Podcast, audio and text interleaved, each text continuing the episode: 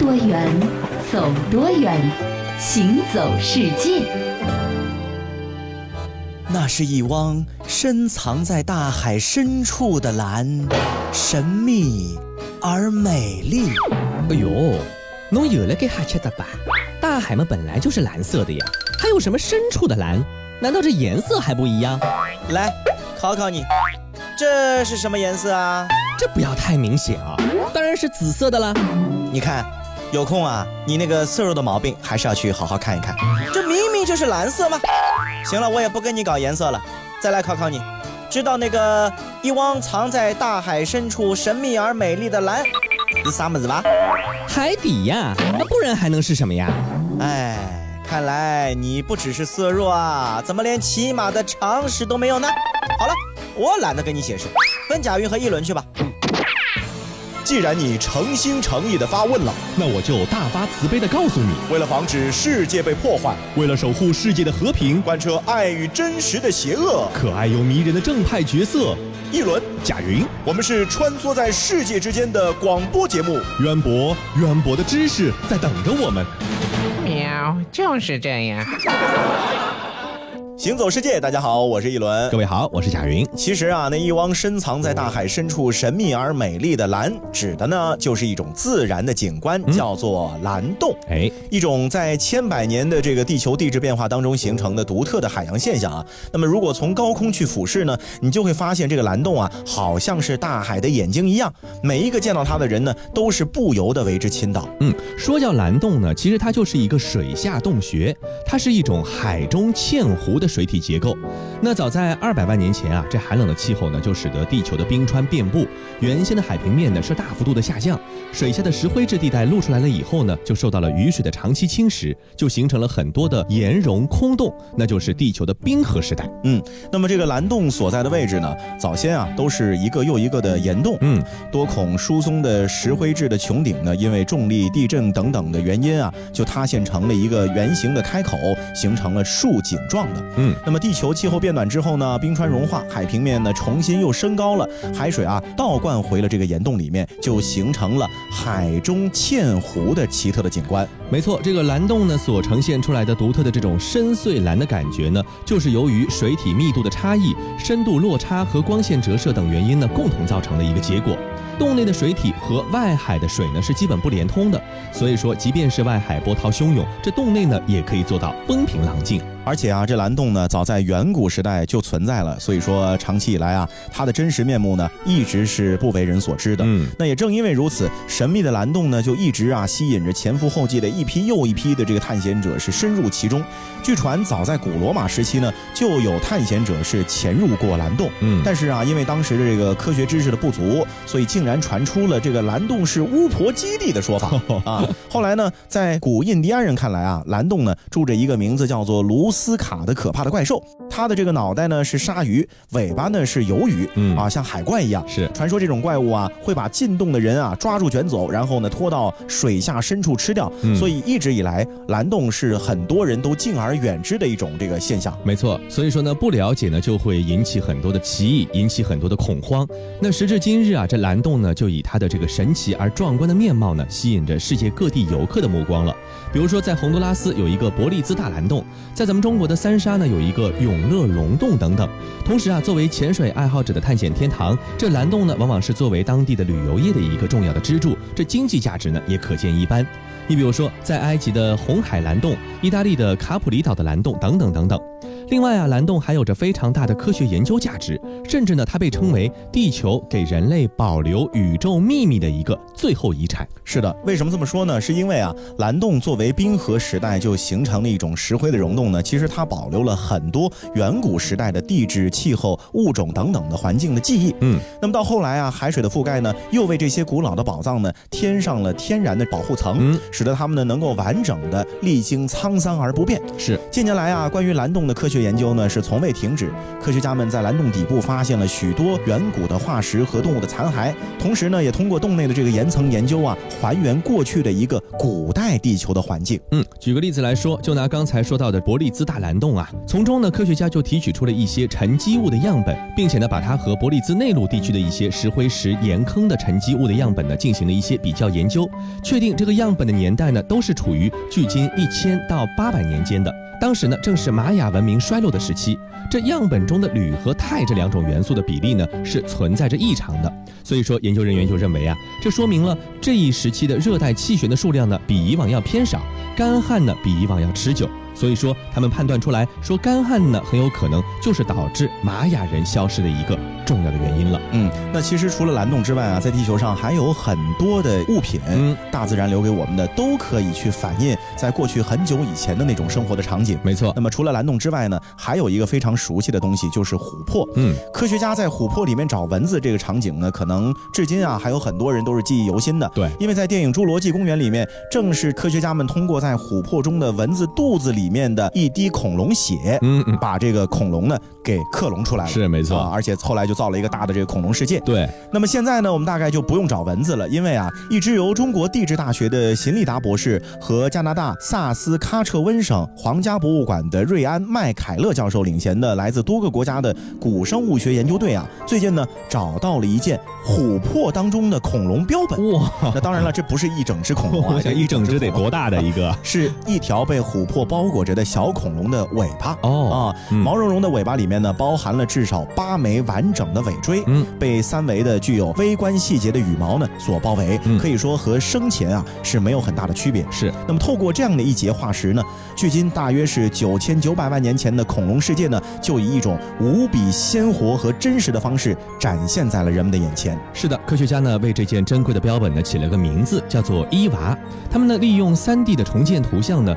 通过尾巴来推测这条小恐龙的身份，应该说啊是一个虚骨龙类的一种恐龙。加上来自羽毛的提示，研究者呢就推断伊娃呢属于虚骨龙类下的一个演化之手盗龙类。这类恐龙呢有着细长的手臂、半月形的腕骨和三指形的手掌。那从大小上来看呢，伊娃的标本尺寸呢和一种1.6亿年前生活在中国华北地区的首盗龙类近鸟龙呢是非常相近的。那近鸟龙呢和我们一般的恐龙的认知呢有一点不一样，它的体长呢只有34厘米，重呢只有一百十克。对，其实通过名字就能够发现，它呢是属于鸟类和恐龙间的一个过渡的物种。没错不过呢，基于目前的骨骼的形态啊，科学家们还不能够判断出来这个伊娃到底它是一个幼年个体还是一个成年个体。嗯，那么至于这个伊娃的死因呢，也不是太好推断，是因为伊娃的这个标本呢没有挣扎的痕迹、嗯啊，也没有明显的造化的外观。嗯那这就提示啊，标本在被树脂包裹的时候呢，其实已经死了。啊，没有挣扎的这种。你要活，的被树枝包着，你肯定会挣扎乱动啊，对对吧？嗯，但是呢，同时因为这个标本呢没有明显的腐败的特征，嗯所以呢可能啊就是这么巧，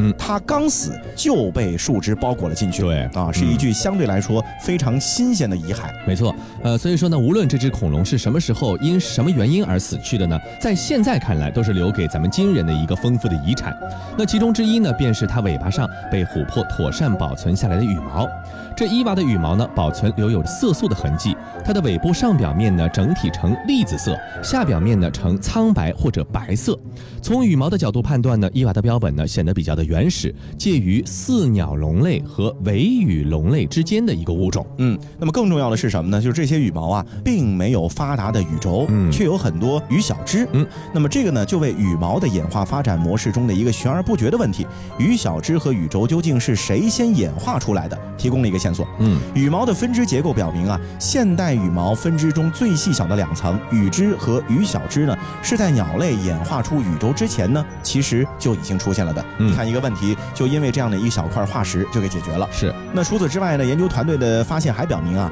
琥珀呢还可以为沉积岩中的恐龙化石记录是补充大量的信息，是一个非常值得大力研究的新的信息来源。哎，所以说这么一点点的东西就蕴藏着这么多的信息啊，嗯真的是非常的有意意思。虽然说伊娃的这个年纪呢太大了，九千九百多万年了，我们没有办法呢用它让电影《侏罗纪公园》中的场景呢能够成为现实，但是通过观察多个类群呢一系列的生命阶段和更加完整的骨骼材料，这科学家们呢或许可以进一步的提升现有的一些相关的知识。而下一步呢，相关的研究团队呢就会继续的努力寻找更多的材料，并且呢深入分析现有的一些标本，深入的来了解标本的保存方式，以及呢还能从这些琥珀中得到的另外的一些信息和科学的一些元素。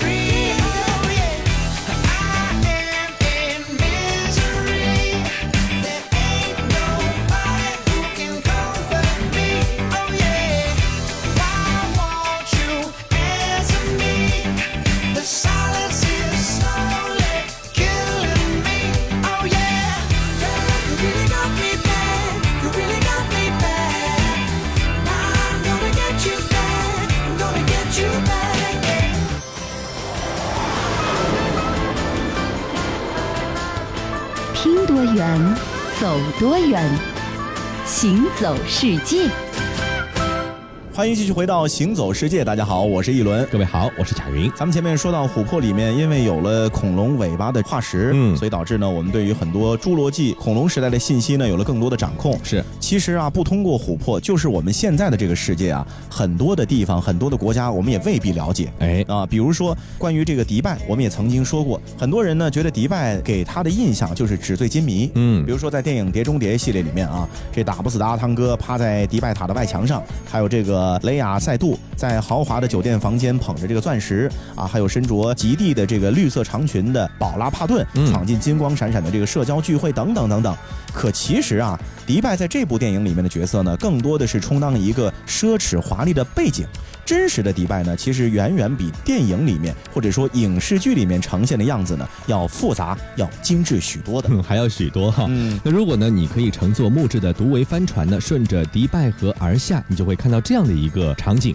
迪拜呢是被一分为二的，一边呢是新兴的博迪拜，另一边呢是象征着历史的德拉。这个设计新颖的玻璃幕墙和沙滩、珊瑚礁以及清真寺圆圆的屋顶呢是隔岸相望，那似乎呢就在告诉你，迪拜呢绝不是凭空出现在沙漠里又突然崛起的这么一座城市。对，比如说在美丽的迪拜的河畔呢，有迪拜非常著名的黄金和香料集市。嗯，闪闪发光的金光和这个馥郁香气啊，是隔着一条小街交织在一块儿。嗯，那走进这条街呢，你就感觉啊，是像进入了时空隧道一样，因为漫步在这条集市里面，你会感觉到几百年前的那种阿拉伯式的传统集市的旧日的光景。哦，木质的长廊两侧呢，小店林立，一袋袋不加任何修饰的香料令人眼花缭乱。小小的一把香料点燃之后呢，往衣服上一熏，哎呦，这个香气呢就可以保持大概一个礼拜左右。嗯，那阿拉伯人呢是特别喜欢香气的，因为他们认为啊，香气呢会给他们带来好运啊，所以说如果你去这个香料小街走一走的话呢，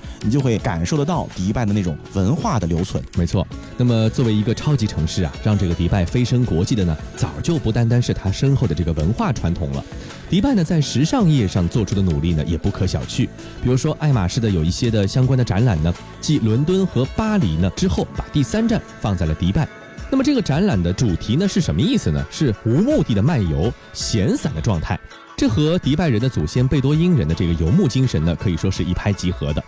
如今啊，迪拜呢已经成为了全球时尚人士不可忽视的一个目的地。每一个到迪拜来的这个时尚精们呢，都是没有办法拒绝迪拜在时尚这件事情上散发的独特魅力的。同时谈到迪拜购物，就不得不说了，是啊，呃，选择面之广呢，绝对是超乎你的想象。嗯，比如说这个为了纪念阿拉伯世界最伟大的探险家之一的这个伊本白图泰而建造的伊本白图泰购物中心，嗯，是六个由伊本白图泰曾经游历过的国家为主题的购物区。嗯，一共呢，里面容纳了二百七十五个品牌，是啊，是世界最大的一个主题购物中心。相当于什么呢？就相当于你在迪士尼里面逛商店哎，啊，它就分一个一个主题的。是史诗般的这个建筑叙事风格呢，使得这家购物中心啊，虽然说截至目前已经开业有十年了，嗯但是依然是感觉历久弥新。是，像波斯区，就是在这个购物中心里面的波斯区啊，就有这个全手工绘制的穹顶。嗯那位于埃及区的金字塔呢，感觉是栩栩如生。嗯和这个安达卢西亚的狮子喷泉，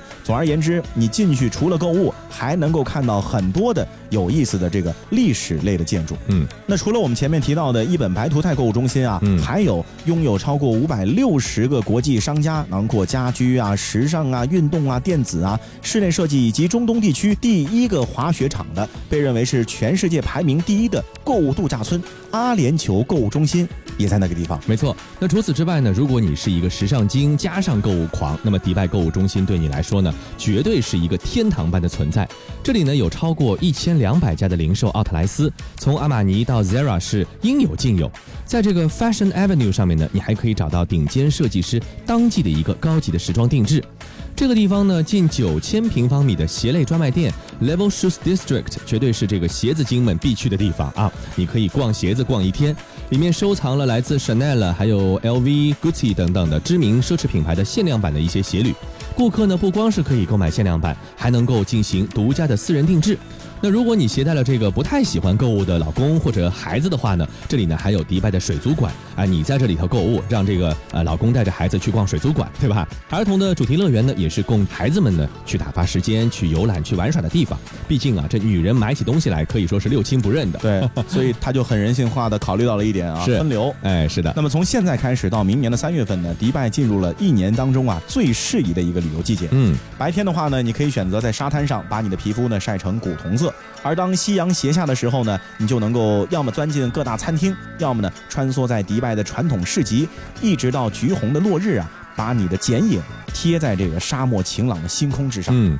当年底的迪拜节日狂欢模式开启之后啊，声势浩大的烟火表演呢，届时会照亮整个迪拜。是的，虽然说呢，这个迪拜是位于中东地区的，但是总而言之啊，这迪拜的迷人之处呢，绝不是止步于这个黄沙飞扬的那种感觉，或者呢是那种金碧辉煌的那种人为的建筑的一种体验。那凡是深入迪拜、感受过迪拜的人呢，才会知道，它的风情呢，恰恰是来自于人在这个荒凉的大漠中，却能感受到世界最顶级的享受，这种不太真实的感觉，就有点像？外星建了一个地球村、啊。哎，是的，是的，在这个城市之外呢，就是茫茫的戈壁沙漠；在这个城市里面呢，又是如此的现代化和如此的时尚交织的一种感觉。那来自中东市集的这个馥郁芬芳的香气呢，混合着来自西方的前卫和浪漫，仿佛就是古老传说里的一盏神灯，只需要你轻轻一擦，它就能够瞬间满足你的所有的幻想了。对，所以迪拜绝对不只是土豪的标签。是的去过之后你就会发现，其实它还是有非常多的有意思的地方的。嗯，那每一个国家呢，我觉得都有一定的历史给它的标签，对这是没有办法改变的。那作为迪拜来说呢，因为它比较的年轻嘛，所以说相对来说呢，它现在更多的是现代化的一些元素。是的，而相较于迪拜的话呢，我觉得这个英国啊，嗯应该就是另外的一种风味儿了。没错提。到英国呢，很多人可能会要去大城市，比如说像伦敦啊，比如说像这个利物浦啊，嗯啊等等等等的。但其实啊，在英国旅游啊，有两个地方你是不能错过的，嗯因为这代表着英国的历史，哦就是城堡和庄园。是，那接下来的时间呢，就让我们通过以下的这些城堡和庄园，去一窥昔日英国的风味，也品味一下真正的这种英伦腔调。好，首先呢，我们来关注到的是库菲城堡。那库菲城堡呢，它目前呢仅存着遗址了，分散却恢宏的景色呢，就会给人一种比较突兀的感觉，好像是什么呢？这个荒唐的电影的取景地。作为多塞特郡的地标象征之一呢，这里曾经是约翰班克斯爵士的家，那他也是查理一世的左膀右臂。那么城堡啊，被克伦威尔的军队呢在内战期间呢围攻了。一六四六年，骁勇的班克斯夫人呢就指挥了六个星期的防御作战，只因为呢内部有人叛变而致使城堡沦陷。然后呢，元鲁党人用炮火将库菲城堡呢是炸得四分五裂。今天啊，塔楼的高耸的墙体呢就变得摇摇欲坠了，门楼呢也是向外着绽开，仿佛刚刚被炸开了一般。所以说有一句话挺形象的啊，就是堡垒都是从内部攻破的，对对吧？那还有一句话叫什么呢？叫“攻取斯特林，苏格兰就是囊中之物”。是，那从这个说法呢，就能够听出来了，就是从史前时代以来啊，斯特林城堡就一直啊是作为要塞堡垒一样的屹立到了现在。是，那么地域呢，就在现在的苏格兰地区。没错，也许你不禁要把斯特林城堡和爱丁堡呢相互的比较一下。是不过呢，许多人都认为啊，其实较爱丁堡来说，斯特林城堡会更大气一些。嗯，那目前的这个城堡呢，始建于十四世纪末到十六世纪，当时呢是斯图亚特王朝君主们的一个寝宫了，等于是。哦那城堡之旅无可争议的一个亮点呢，就是最近啊刚刚恢复重建的皇家宫殿。嗯，重建的这个皇家宫殿呢，就好像是十六世纪中叶詹姆斯五世下令由法国共济会建成的时候那样的这个心、嗯啊。詹姆斯国王呢，也正是在这里迎娶了他的这个法国的新娘哦啊，招待了其他的欧洲的君主们。套间呢，一共有六间房，国王三间，王后三间，绝对是一场美轮美奂的色彩的盛宴。尤其引人注目的是精美的壁炉，还有斯特林的头像，以及一些耗时数年编织的精致的挂毯。嗯，没错。那从散发着浪漫气息的雅典的遗迹库菲城堡，一直到刚才说到的雄伟壮观的斯特林城堡，那这些建筑呢，都是镌刻着这个国家的传统和历史。而当这个上层贵族们呢，不再需要城堡的时候呢，他们就开始在乡村的庄园中修建名为 Stately Homes 的这种豪宅。那被联合国教科文组织列为世界遗产名录的布伦海姆宫呢，就是这样的一座壮丽的巴洛克风格的建筑。同时呢，它也是英国最奢华的古宅之一了。对的，那在布伦海姆宫里面啊，你是随处可见各种各样的雕像啊、挂毯啊、华丽的家具啊、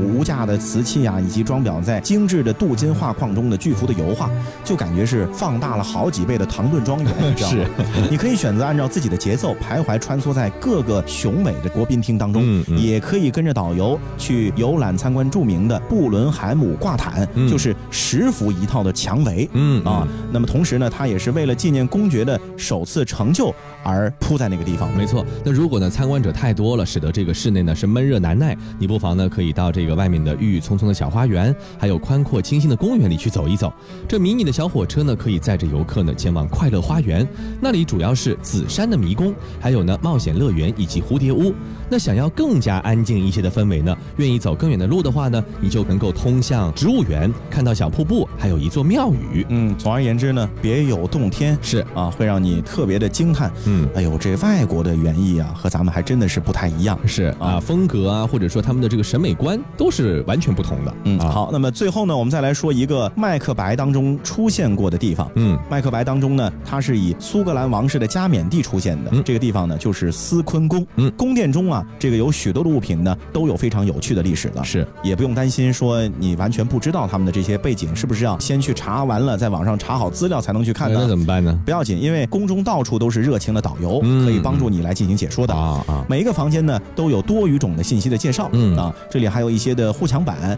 讲述着过去几个世纪啊，在斯昆宫完成的加冕仪式的那些苏格兰国王的故事。嗯在斯昆宫的外面啊，有意思，会有很多的这个孔雀嗯在华丽的土地上优雅的漫步，这可不是一般的孔雀，嗯因为每一只孔雀都是以一位君主的名字来命名的。对孔雀的待遇挺高的哈。对啊，所以你现在当看到孔雀们在优雅的漫步的时候呢，就不禁让人浮想联翩。嗯，就是那个时候，你会感觉到是不是有很多的以前的君主也穿梭而来啊，嗯展现在你的面前。是，而且非常的优雅，非常的悠闲哈。嗯，好了，以上呢就是我们这一期的行走世界，我是贾云，我是一轮。欢迎大家下次继续收听。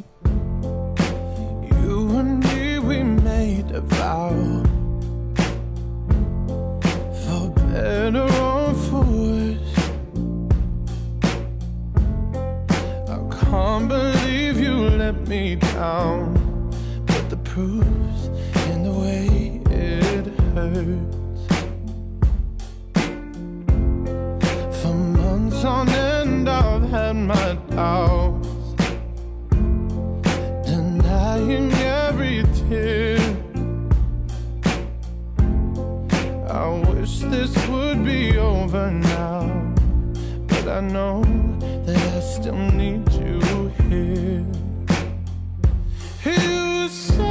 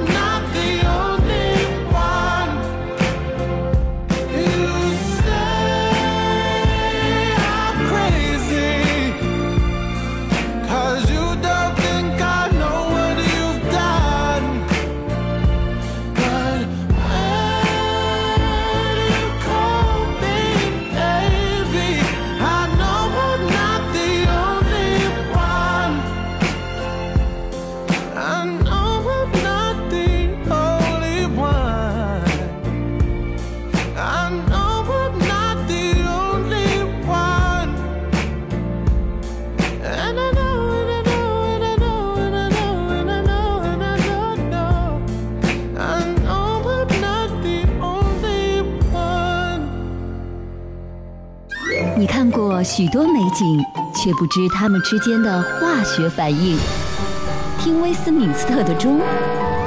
英国王室爱喝的奇能红茶来自中国，爱吃辣的四川人遇见咖喱天堂的印度老兄，印度洋的鲸鱼在嬉戏，穿越蓝色海洋。海洋上的铁路，并非只存在于宫崎骏的异想世界。听多远，走多远，行走世界。